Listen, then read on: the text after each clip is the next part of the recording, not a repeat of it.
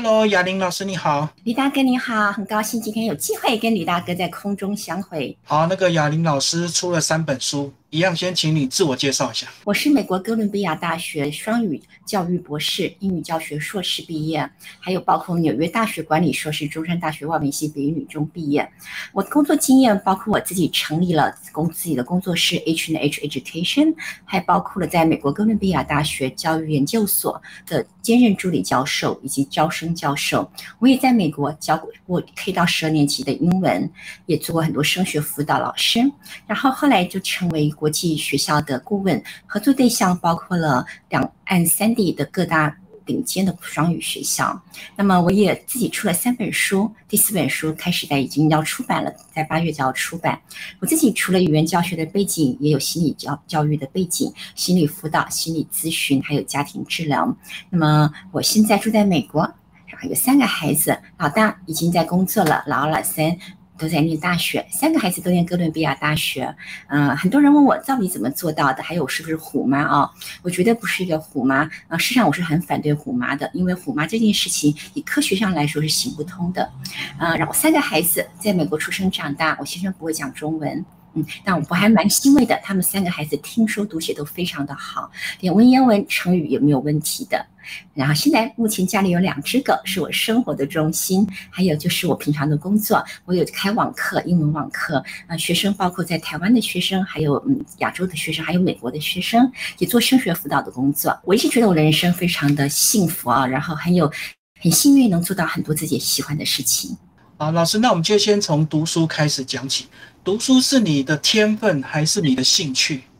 因为你几乎都绕着教育一直在学习，一直到包括现在。讲起来好丢人哦。其实，呃，我小时候我妈妈是老师，所以我从小就立志我千万不要当老师啊，所以完全不想当老师的。然后，其实我呃虽然从小念书是比较轻松的孩子，但我念北语的时候是比较叛逆的。嗯，我那时候就是觉得除了英文科，其他科目都没有什么意义。都没有不需要念啊，所以我就只念英文。所以其实大学自己也没有考好，那所以就也是有挫折的啊。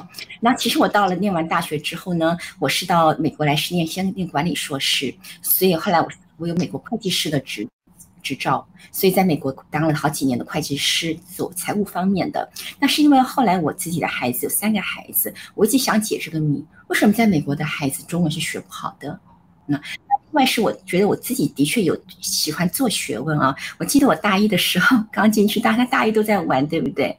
然后我就说了一句话，我说做学问要认真的，大家把我看成怪物。跟同学这样讲。对对对对，所以我觉得。我本身有一种追根究底的性格啊，如果我不懂的事情，我一定要把它弄清楚。所以我是有这个天生的个性。然后对我来说，读书应该说某些方面的科目对我来说是比较轻松的，但是譬如说讲数理化，对我来说是很辛苦的。所以你觉得你真的是有一些天分吗？就是比如说记忆力比较强，或者理解力比较强吗？我应该说只有说在语言教学上面，还有心理学这方面。我觉得我的理解力比较强，然后也有点天分啊，但是像其他的方面就不见得了。所以你是在到美国念书之后才所谓的开窍吗？才会这么积极的自我成长、自我追求？应该是说我在台湾出生长大，然后其实我在国三那年到了美国一阵子，他三四个月左右，那时候爸爸工作的关系，然后那时候我要国三嘛，我很高兴就把书全部都卖掉了，太开心了，想说不要回来了，对不对？虽然我在台湾成绩蛮好的啊，但是就是觉得。我觉得应该是国中，一方面也是一个青春期啊，一方面那时候是很压抑的年代啊，所以我一直觉得其实是很辛苦的。虽然成绩是好的孩子，然后到了美国就很开心，觉得哇，怎么可以这样过日子啊？然后后来没有想到，过了三个月之后，家里要回去了，我知道我要考联考，说对，你要考联考。我记得我爸爸带我去国立编译馆，全部一套全部买回来，我重新一个一个划线，一个一个划线。所以后来我虽然还是考进美北英女了啊，但是我想法我觉得起了很大的变化，我对很多事情开始了质疑，然后我开始觉得说，我只愿意念我觉得有意义的事情，就是英文课。啊，大家现在想起来，其实也是也是年少轻狂啊。国文课我觉得也还可以啊，但是我觉得其他，可以说数理化，我觉得其实不是我不喜欢，我真的觉得至少我那个年代数理化的教学会扼杀了大部分人的兴趣。那个年代的历史跟地理完全是没有意义的，完全是记忆跟背诵啊，历史完全是意识形态。那我很早就看到这一点了。那所以加算一算，只剩英文跟国文可以念，对不对？然后国文话我又觉得有点点太老古板，因为都是讲孔夫子要怎么做怎么做，所以就英文课了。对，所以我觉得是的确是有一点那个契机让我对人生看法不一样。所以我高中时候就确定我自己要念外文系。虽然在我们那个年代啊，都是先是考联考，然后看你考到哪里的就落点在哪里就考，就去念哪里。很少人说我教你什么系。那那时候我考试我就只填外文系，其他我都不考虑。哦，所以你是在国中那个阶段到了美国开了眼界之后，你就不想再浪费时间了，只想 念你有兴趣的。然后念外文系是其实起了很大家庭革命啊，因为以我们嗯，像我在北英语的时候，大部分的人就是嗯是按照分数填嘛，那我按照分数填也可以填到正大的哦。然后我就觉得说，嗯，那但是不是外文系？虽然听说正大外文系很好转。但是我觉得第一方面我一定要念到外文系，第二是方面我觉得我是比较叛逆啊，我会觉得说如果留在台大政大是一个舒适圈，因为可以说我的学妹学姐全部都在那边，所以我就那现在想起来是年少轻狂了，因为但是呢，我觉得人生安排就是很奇妙啊，也教了很多很多的嗯啊人生的道理，然后也走了很多弯路，就是选系不选校，对，那那个年代的确是很少见的，尤其是选，然后就落到比较差的学校就对，然后家庭就很反弹。对，应该说，呃，我只选文学系啊，所以我可以我念到中山大学。那家里其实也希望我念商科，嗯嗯，那商科其实是会念到私立的学校，啊是。然后家里其实，嗯，也是就是觉得怎么考不好，我是我是的确考得很不好。那时候学校我们的模拟考大家都十几名，但我们班上那个台大就二十几个人了，台大加浙大三十几个人，将近四十个人。所以那我那时候考试全班三十几名，那军大也是可以考到的，但是我就觉得说，嗯，对，然后所以家里那家里说要念商的话是念是念私立的啊，他们也是觉得有点两难，然后为了念这个文，嗯，然后念外外文系，其实家里非常反对，他们觉得说我能理解父母的想法，总觉得说，嗯，文科是一个比较辛苦的路啊，那那一代的话呢，其实大家对文科，除非你念师大。当老师，那要不然的话，我妈就说你，那你就是当秘书了，对不对啊？外文秘书。然后，嗯，对他会觉得对我的想象应该不是秘书啊，但但是因为我自己没有考好，所以我觉得是老天爷帮我一把，让我去念到外文系。如果我考太好，可能还念不到外文系啊，因为可能考得太好，家里就让我去念商科的，就是国立的商科啊，那可能。对，不过后来我大学的确是修了商科的学分，到出国之后也是念了商科。那我觉得我的人生就有很多的面向。我后来学了，我学了，呃，文学其实跟教育没有关系。我们念的外文是文学系啊，跟教育一关系的。我从来没有学过教育学分。然后后来念了出国念商科，念了会计跟金融。后来我自己又念了教育，教育之后我又念了心理学。的人的面向很多很多，所以呢都很好。嗯，这是一个很。很开心的世界，什么都有。所以你那时候大学考不好，是你轻忽了吗？啊，对，轻忽了，因为我英文很好，所以我就觉得我算一算嘛，每次模拟考，我英文可以拉我们北英语的同学二三十分。对，然后那年考英文非常简单。哦，所以大家平均都拉高了。然后考出来，同学跟我说：“徐雅宁，你 OK 吗？”我说：“不 OK，怎么那么简单？”虽然我考了九十几分，但其实我记得那全国排名七千七千九十名了啊。但是我同学平均以前我们在学校模拟考六十分以上的人很少，那我都可以考了将近五十分。但那年我们全班上平均七十七八十分。所以你的算计是，如果英文考得很难，你靠英文拉高就好。然后呢，第一次考第一好像第一天考英文，后来我全部就败下来了。然后第二天考三民主义，我全部全部就整个荒掉。然后三民主义有申论题嘛，我记得考了题什么民族主义啊，我就把它写成民生主义，洋洋洒洒写了下去。然后是终身一想，一看题目看错。然后呢我的三民主义那年考五十九分，在北语女啊，里面考到九十分，你都应该记，考一百分的人也很多。九十五分以上正常，九十分以上没有人，很少人低于九十分。我是五十九分，非常非常的差，就对，非常的差。所以你看，看错题目，对，然后英文少了二十分，整个落了五十分。那其他科目就是差不多。那这来来回回一来一往五十分，这个在当年差一分都可以差好几个志愿嘛。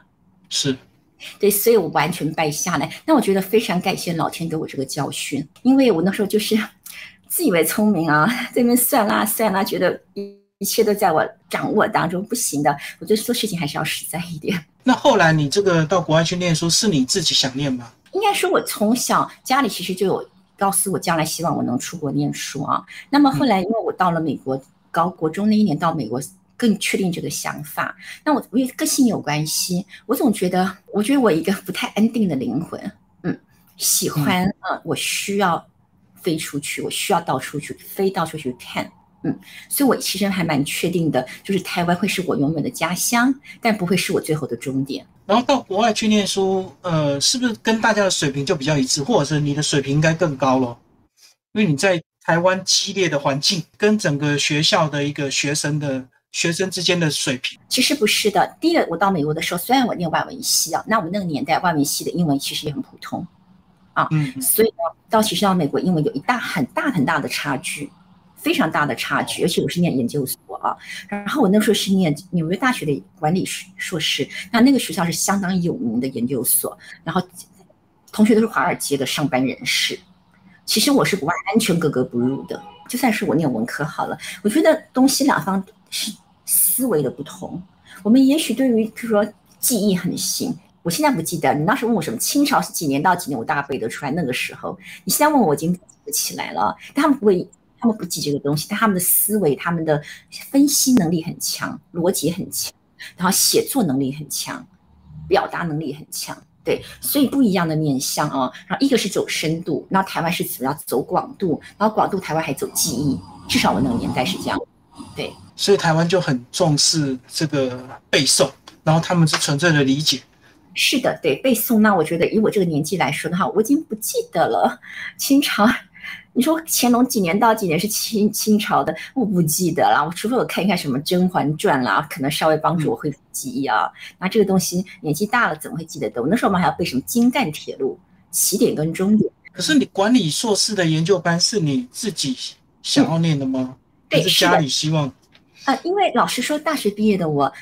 应该跟很多大学毕业生一样，其实是不晓得要做什么的。然后其实我是希望先工作两年的，但家家里希望我立刻就出去。我也能懂家里的想法，他们觉得说你现在不出去的话，那你再工作两年可能就很安逸了啊。然后呢，你就不会出国了。其实家里不太懂我的个性的，硕士博士是到了三个孩子去都出生我才去念的。对，所以其实我不会永我永远不会停下来，除非我的健康问题啊。然后，所以其实我很建议孩子们工作两年，你会更清楚你要什么东西。但是我并不清楚我要什么东西，但是呢，隐隐约约上课的东西隐隐约约对我有个吸引力。我觉得我喜欢的是还有一种非常嗯竞争的东西，看它是有一种竞争还有效率。然后一方面我觉得也是有点点，因为父母想要我念嘛，所以我也觉得说好吧好吧，就好吧就念给你们看。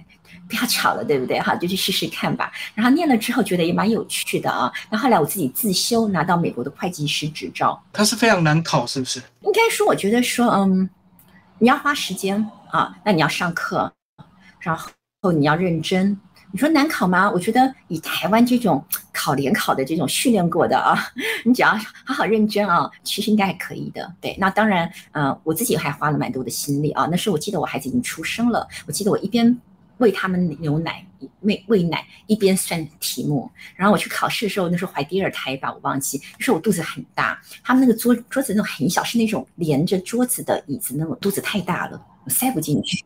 对，然后对我还记得我在那边要这样子躺着写，因为我我肚子太大了。对，所以你说辛苦吗？是辛苦，但是。对我来说也很有趣啊，因为你就看世界的角度不一样。本来是文学的世界角度来看世界，那现在是从商科的角度来看世界。那我现在自己成立自己的工作室，所以那些商科的东西全部回来了啊。那我因为自己工作室，除了呃会计方面我要懂，我现在还要懂行销，嗯，还要懂得带人，还要懂得那个呃创业怎么创业等等。然后这些东西我都在继续在学习。所以我觉得人生好愉快啊，什么东西都可以学，永远不显老。这样听起来好累，又要懂理性，又要懂感性，然后又要懂会计营运，然后又要做心理研究，然后还要做语言教学。我是觉得蛮有趣的啊。然后嗯第一个不会无聊嘛啊，就是你可以一辈子可以有好多不同领域。然后其实每个领域都有它相通的地方，觉得我还觉得蛮有趣的。然后生活这样有调剂，我觉得。可是你一路在学习的这个过程，包括在创业的过程，呃，陆陆续续来了三个小孩，这中间都没有造成你的一些困扰吗？比如说你刚刚也讲到怀孕期间去考试，那还有哺乳期间啊，这个你怎么样来做一个时间的安排？是的，的确会有啊。然后我觉得那时候我三个孩子年纪非常近，老大跟老二差十八个月，老二跟老三差十二个月，这两年半，三个孩子全部出生。我还记得小时候他们三个穿尿布的时候，放在地上，每个人一个 size，我再一个一个一个一个包，像个像个那个运输袋一样，就差没有个运输袋，工厂这样一个一个送过来啊，家里满坑满谷的尿布。啊，OK，的确会有。那后来我觉得也非常感谢，就是嗯，美国的医生，因为其实我老二很不好带，嗯，他那也体症，每天哭到你完全不能不晓得怎么办才好。那后来去看，那那我们就医生回去就是那小孩子身体检查，医生一看我就说怎么样？没很久没睡了。我说对，医生，我两年没有睡觉了。嗯嗯他说介绍你看一本书。嗯嗯介绍看一看了我人生从黑白变彩色。原来美国有太多这样的书，都是经过科学的研究，嗯，包括孩子的睡眠、孩子的养成习惯，却全部全部都是几十年来的科学研究写的书。我才知道，其实带孩子可以有方法的。然后那时候我还记得问过我妈妈怎么办，我妈妈说就是这个样子啦，啊，就熬嘛，哦，你小时候你也是这个样子嘛，等孩子到五六岁就好。我说五六岁，我还要五六年不能睡觉啊。然后，所以我觉得，我就觉得是个科学立国的国家。然后，所以我看了很多方面的书。那之后呢，在一路的养成过程中，我都超前部署，就提早在他们还没到那阶段开始看书。那当然还有很多的派别。嗯，那你要找到觉得你合适，然后你自己要经过转换吸收，然后找到自己的那条路，之后就很好带。所以三个孩子，我觉得倒是带起来还蛮轻松的。然后他们，然后自己，因为我在一直一直在忙工作，那时候孩子出生，我老大五岁的时候回去念博硕士跟博士，所以我白天工作，晚上去念书，啊，嗯然后念完书就回家照顾他们。所以我要需要很知道怎么照顾他们，然后他们的方照顾他们的方法等等等等。然后我一直相信方法对的话呢，你会是是个双赢，你事半功倍，孩子会有很好的发展，然后父母也有自己的事业跟人生，嗯，然后也不用当妈。对，那我觉得找到那契机就对了。然后如果没有找到的话，就会很辛苦。然后没有找到，我觉得是虎妈虎爸的来源，因为你不晓得怎么处理，要用高压的方式。所以这样讲，就是台湾养育小孩过度依赖经验，对不对？我觉得有可能，至少我妈妈就跟我说，那都是这个样子的。所以你到美国看了书，才发现原来是有很多科学的方法。是的，就是小孩的这个行为背后都有它的原因，就对了。专家都已经帮你找出来了。对他们几十年都是临床研究，然后人家有专门的就睡眠研究中心，专门研究婴儿睡眠，然后全部都帮你整理好好的，全部告诉你怎么做了。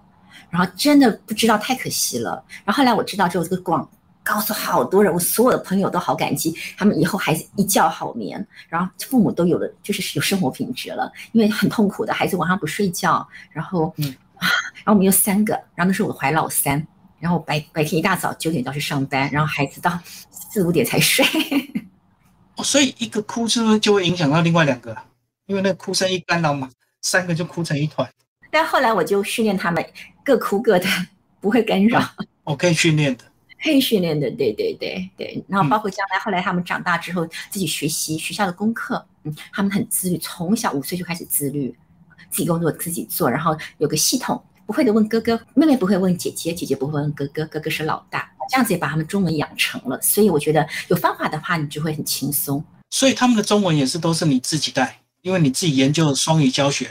对对，因为我先生不会讲中文，所以这个路更崎岖了。然后他我说的家家人都在台湾，然后先生这边全部是英文。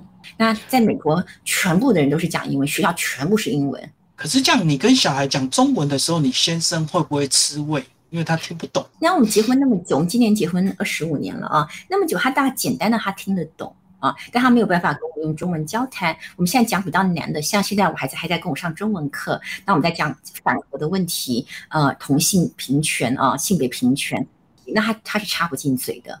那孩子跟我上文言文程度，他更不要插不进嘴的啊。然后先生了解我希望孩子讲中文的心情，对，所以他就是对让我就是很支持，但他只能精神支持，他其他做不来，做不了什么事情。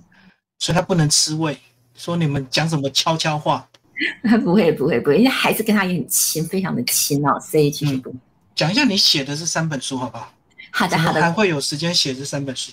好的，第一本书呢是叫做啊做个不完美的父母啊。那之前呢我就帮亲子天下写的一些文章，就是每个月的专栏，大概前已经好几年了啊。那写了很多之后呢，就觉得可以集结出书。那么其实呢，之前之后就就算没有亲子天下的话，我自己也一直写。就是觉得说我在这边看到的事情，嗯，想出来跟大家分享一下，不敢说，嗯，绝对不是专家，所以取名叫做做个不完美的父母。所以，嗯，因为有太多的父母有太多的焦虑啊，与觉得说觉得自己比不上别的家家长，或者说别的孩子，自己的孩子比不上别的孩子。那那本书收录了很多篇，都是呃我跟孩子之间的互动，然后还有我在看到美国的教育现场，包括我跟。在学校教学的现场，包括我是怎么个不完美的老师，我的犯的错误，还有不完美的学生，我最好的、最优秀的学生作弊，我们就是你的发展结果之类之类的啊。那整篇书我觉得就是个不完美。做父母这一行啊，没有完美这回事的。对，现在是第一本书。那第二本书是写呃入学就是申请大学的真实案例，因为我自己在哥大做了招生教授，然后我在美国的顶尖私立学校也当过老师。然后自己三个孩子也念美国的常春藤大学，所以我非常清楚美国升学非常激烈，然后要怎么样找到最合适，就是角度，三个角度我都有了。嗯，那今年科大的录取率只剩百分之三点多吧？那是很离谱的事情。什么概念呢？就是一百个人当中只取三或者四个人。问题是一百个人每个人都是合格的，几乎都是合格，有百分之九十全部都合格了。是学校全部其实全部都收那些学生都会表现很好的，但是他只能再挑三个出来，那是很离谱的事情。那跟我们当年，我记得我们当年大学的录取率好像百分之我不晓百分之十也许吧，可是那是全部的高中生都去考哎，而且老师说很多学生其实只是就是考，但其实小的其实志不在大学，对不对？来申请几乎几乎都是合格的了。所以是很残忍，对不对？非常非常竞争啊！那是第二本书，那第三本书是，嗯，这是个呃教出双语力，是亲子天下出的啊。那也是啊，我之前那些书比较之前没有发，那本书里面内容之前没有发表过。那这是我自己写了很多很多在这边的教学现场看到的事情。啊，还有一些收录我跟孩子在家里怎么做双语教育。那第四本书快要出版了，是在今年八月《国语日报》出版的。那《国语日报》呢，我跟他们写专栏也写了两两年，大概有了两三年，可能都有了。然后当初就是一个月一次，或是两个礼拜一次，然后写了一些文章。那这次就把那些文章挑了一些出来，重新写。本来想说挑一挑很简单，错了，我的天哪！挑出来再重新写，写的又天天昏地暗的啊。然后这本书。是我孩子从小跟我在家里的双语生活的记录，他们写的作品，不管是英文、中文或是西班牙文、法文，那我们在家里怎么样把双语教育落实在家里？嗯，然后也可以写给家长，台湾家长可以在家里做的很简单的、简单的嗯做法。那八月就要出版了，我还蛮期待这本书，因为是非常非常就是非常亲民，而且很多案例，然后家长真的会觉得啊。我我也做得到，不会那么觉得啊，只要那除非亚玲老师他有教育硕士、教育博士的才能做得到，没有的其实可以落实。所以你的意思是，即使父母亲他的外语能力不好，在家也可以营造双语的环境吗？是的，绝对可以的。对对，因为家长对于嗯要怎么培养孩子英文有很大的焦虑感，我就给了很多例子。譬如说我的孩子他们在家里，他们在学校学西班牙文跟法文，我也帮不上忙的哦，因为我不懂嘛。但是呢，我有也是有办法可以鼓励孩子的，等等等等，对，所以我就有这些方式，然后让家长知道说，嗯，不需要英文很厉害哦，才能培养双语的孩子。所以有好的网络环境就可以了，然后家长只要做一些陪伴，是不是这样子？也不是这么说，我觉得网络环境啊，网络环境我倒其实我倒不觉得网络环境是重点，一点都不是。我我以为是透过网络自学，结果不是。No。要自学要很简单的话，大家应该全部都很厉害了，对不对？是不是？对，那其实根本不是这样子，对不对？好，那我们就期待八月份。那到时候有计划回来台湾宣传吗？哦，要看台湾的防疫措施。嗯，是。对对，希望希望到时候会比较嗯，不用花那么多时间隔离。所以讲一下你们现在的现况，都完全开放、完全正常了吗？是的，像完全其实已经完全正常了呀。我们这边完全就是其实早就正常。其实纽约我在纽约嘛，其实纽约从来没有真正的封城过，嗯，从来没有。他们呢是嗯从一开始疫情的时候也没有封城啊，只是大家自动会就是少出门，就是怎么回事？当然学校是停课的，然后戏院是关掉的，然后百老汇戏院那那些音乐全部是关掉，那是那是的确的。但是说飞机还是照常飞。都是一样，其实很少人去做。其实我朋友说他做全部，一般就是他一个人包机这样子。后来打了疫苗，更是早就对，就完全是其实正常。我们已经飞了好几次了，我们去过欧洲了，然后也去过国内，也飞了好几次。所以你们在去年已经从高峰就慢慢回归正常，对不对？对，那其实老实说，最近又开始疫情又开始起来，对不对？然后其实他就是。